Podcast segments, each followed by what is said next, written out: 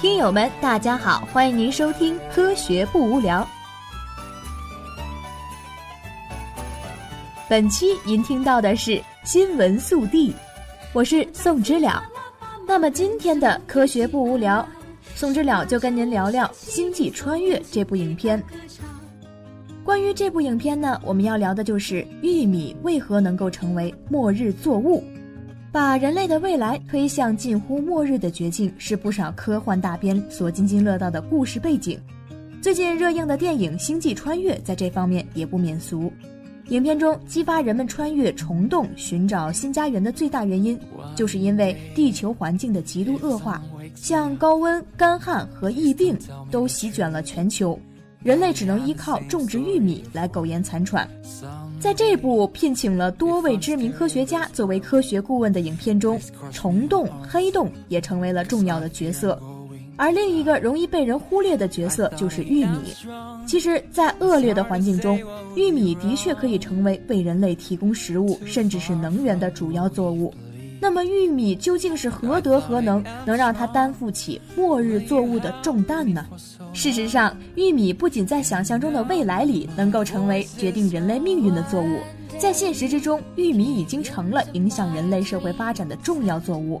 目前，世界每年玉米产量达十亿吨以上，远超过号称养活世界一半人口的水稻，后者的产量还不到每年五亿吨。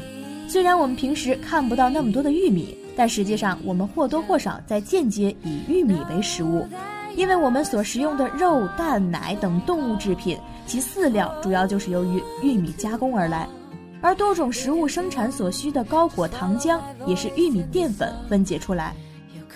另一方面，大量的玉米还被用来发酵为乙醇，可以用作机械使用的能源。可以说，玉米现在就已经被人类社会所依赖。然而，这种具有世界影响力的植物，为人所知的历史并不长久。约在一万年以前，玉米的祖先只是分布在中美洲一带的一种高大、多分支、穗小的植物。今天，这种被称为大除草的植物在中美洲地区仍然能够见到。然而，也许是印第安农民的辛勤选育，亦或是机缘巧合，约在一万年前到七千年之间。大除草的两个基因的突变，使得其分支减少，果穗增大，具有了今天我们看到的玉米样子的雏形。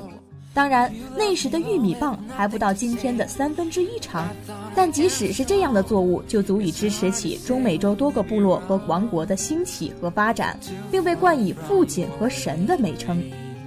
数千年来，玉米只是在美洲被人种植和崇拜，直到一四九二年。哥伦布发现新大陆后，才将这种神奇的植物带回欧洲。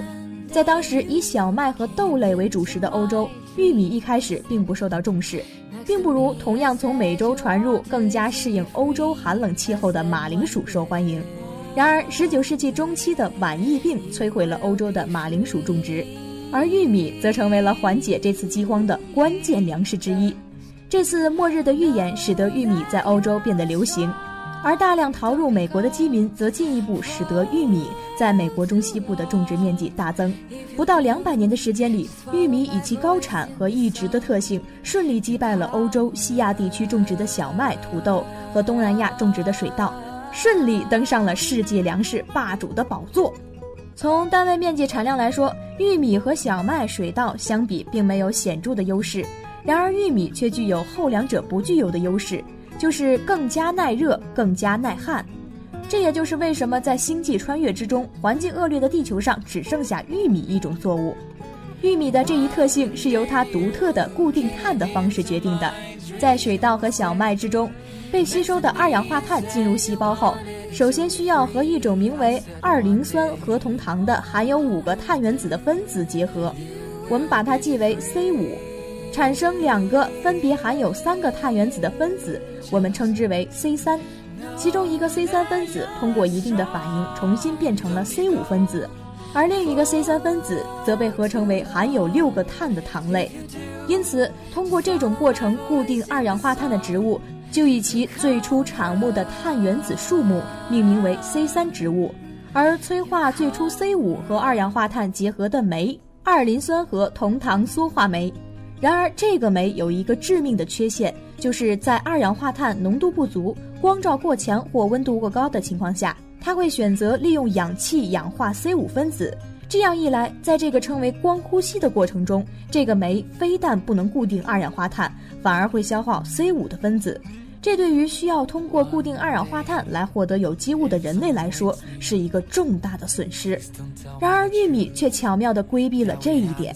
它的叶肉细胞分化成两种类型，一类和小麦、水稻类似，松散分散在叶片之中；而另一类则紧密围绕在叶脉周围。在那些直接和空气接触的松散叶肉细胞内，一种称为磷酸烯醇式丙酮酸羧化酶的酶代替二磷酸核酮糖羧化酶来固定二氧化碳。这种酶对二氧化碳有很强的亲和力，而最初的碳固定产物是一个具有四个碳原子的分子，我们称之为 C 四。相应的，玉米被称为 C 四植物。由于 PEPC 并不能利用氧气，因此避免了碳的损失，而结合了二氧化碳的 C 四产物，则进入了包围叶脉的细胞之中，在那里脱下二氧化碳，进行和 C 三植物中类似的产生糖类的过程。这样做的好处很明显，二氧化碳被富集到了围绕叶脉的细胞之中。此时，二磷酸核酮糖羧化酶的氧化活性被细胞内较高浓度的二氧化碳所抑制，光反应所造成的碳损耗远低于 C 三植物。如果你看晕了，以上概括起来就是：玉米这类 C 四植物可以主动捕获二氧化碳，而其他 C 三植物更像是守株待兔。正因为有着这种特殊的固碳技巧，使得玉米更加耐受高温、高光强和低二氧化碳浓度。这三大优势让玉米在应对未来可能遭遇的末日环境中占了先机。短期来讲，大气内的二氧化碳浓度的上升对植物来说是有益的。然而，过多二氧化碳造成的全球平均温度上升，加强了总体光呼吸的损耗。而玉米能在高温和强光照射下依然保持较高的光合速率，这无疑对保证粮食的产量是有益的。而就长期来说，大气二氧化碳并不会无节制地升高。在高温和强光下，地壳内丰富的硅酸盐的风化将加快，大量二氧化碳在硅酸盐风化时被吸收并固定于地壳之内。这一过程中，大量丢失的二氧化碳将造成地球碳循环的崩溃。那时，不耐受低二氧化碳浓度的 C 三植物将最先因不能得到足够的碳而饿死。而玉米则可能是水稻、小麦这类 C 三植物消亡之后，人类得以残喘的为数不多的救星。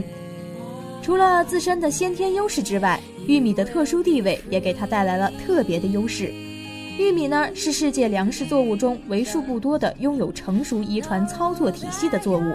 尽管玉米天赋异禀，但在末日灾害来临时，单纯依靠自然选择赋予它的优势，并不一定抵御得了。在影片中，世界范围内农业作物的突然死亡，其直接因素被归于一种神秘的病菌的侵袭。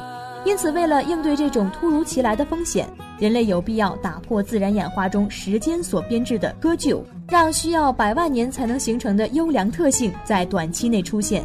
幸好，人类掌握了这门技术，得以通过对玉米基因组的改良，让玉米产生新的、更强的特性，来适应更加恶劣的环境。就在当下，全球约六十万平方千米的土地上种植着接受了遗传改良的玉米。这些玉米或是更加抵御虫害，或是能够耐受除草剂以适应工业化种植，亦或是改良了籽粒成分。而在全球各地的实验室中，拥有更加抗热、抗干旱、抗病毒侵袭的新的玉米品种也在不断问世。在二零零八年的二月，继水稻之后，玉米成为了第二种被全基因组测序的农作物。而就在随后短短六年时间，新的测序技术又成功的从不同角度测序和分析了多个玉米品种的全基因组序列。这些信息将更加有助于人们对玉米进行改良。可以相信。在现实之中，依靠这些技术手段，人类并不像影片中那样束手无策。当然，在末日作物的名单之上，并不是只有玉米一个人选。那么，还有什么作物能够和玉米一样担当起延续人类种群和文明的重任呢？显然，这样的作物需要和玉米类似，能够在恶劣环境下保持较高的光合效率，合成足够的有机物。也许有人会提议沙漠中极易耐旱耐热的仙人掌等多肉植物，但实际上这些植物也许更适合充当点缀，而不适合作为作物来种植。这是因为这些多肉植物采取了一种将二氧化碳吸收和固定分别在不同时间进行的策略。这种策略虽然能够避免水分的散失，但严重降低了光合速率。换句话说，虽然抗旱，但产量太低。事实上，有一类人们并不将其视为作物的植物，更有可能担当重任，那就是甘蔗。和玉米一样，甘蔗也属于 C 四植物，因此同样具有较高的光合效率。而甘蔗本身合成的大量的蔗糖，可以直接被人类用于食品的生产。同样的，同属于 C 四植物的高粱也是末日植物的有力候选者，但是它们还需要人类努力提高其产量，才能和玉米一较高下。另一个问题是，未来的末日也许并非是干旱和酷热，也可能是一个冰期的到来，或者世界大战后俄冬天的降临。那么，在地球表面温度骤降的环境下，玉米、甘蔗等适应热带气候的作物将丧失它们的优势，而这时另一种植物可能会异军突起，那就是甜菜。甜菜之所以得名，就是因为它的肉质根块之中累积着大量的蔗糖。甜菜原产于欧洲的中西部，虽然身为 C 三植物的它光合效率较低，但相比于玉米和甘蔗来说，更加适应寒冷天气。而我们主要利用的块根，则正是甜菜用于抵旱严寒所做的储备。在欧洲和亚洲北部，甜菜是人们冬季最为重要的食物之一，由此诞生出用红甜菜熬制的闻名遐迩的罗宋汤。至于甜菜制糖液，更是应对十九到二十世纪欧洲乃至世界连续数十年的末日之战的产物。早在拿破仑战争之时，蔗糖海上运输的路线被战争切断，从而刺激了欧洲本土的甜菜种植和制糖。而在随后的两次世界大战之中，糖用甜菜也是其中作为重要的食品和工业原料被大面积种植。在现在，虽然甜菜被玉米来源的糖抢去了风头。但在末日之时，甜菜还是极有希望进行逆袭的。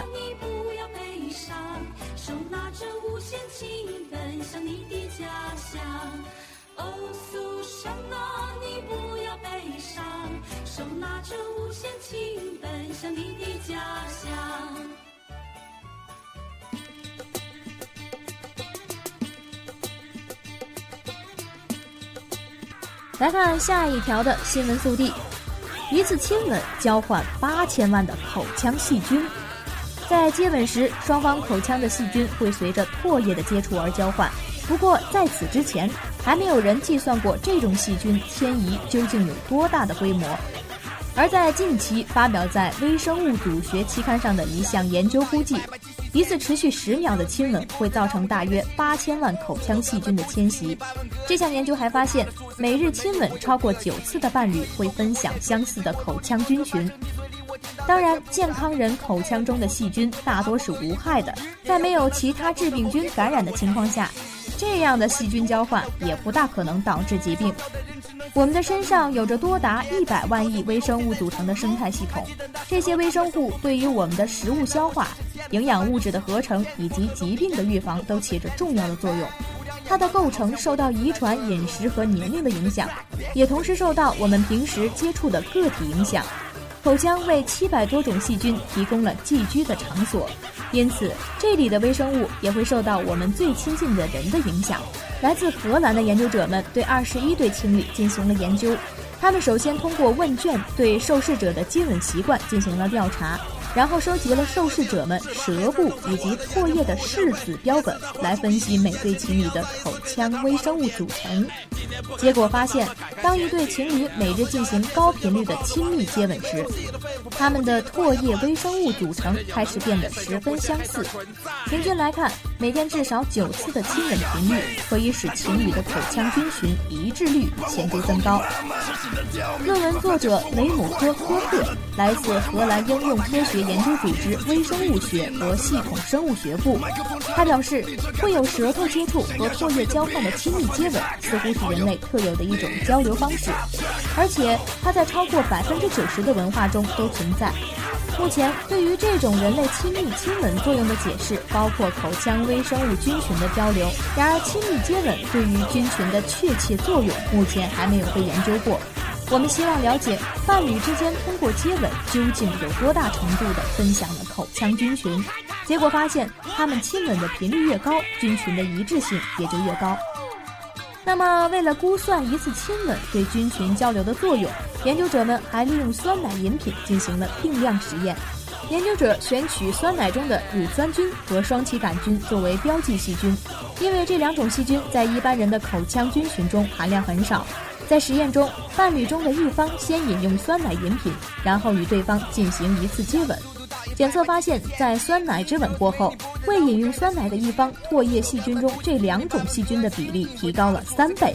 通过计算，研究者估计，在一次历经十秒的亲吻当中，可能会有超过八千万的口腔细菌的转移。研究者们还发现，舌头上的微生物组成在伴侣间相当一致。而与唾液微生物不同，更多的亲吻并不会造成这种相似性的进一步改变。这一结果提示，相似的生活方式、饮食以及个人卫生习惯等原因，可能也是造成口腔微生物组成相似的原因。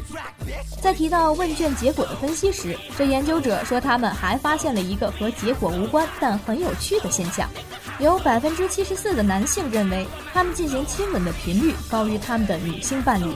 平均下来，这些男性受试者描述的亲吻频率为一天十次，而女性则是一天五次。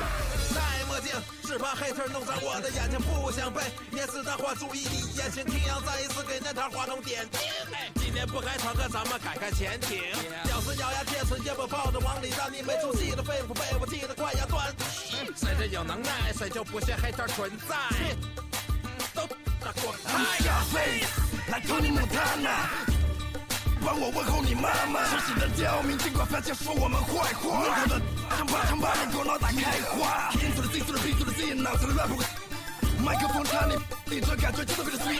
想要想飞的 bitch，把双腿岔开。All you listen to this track？So we have so high。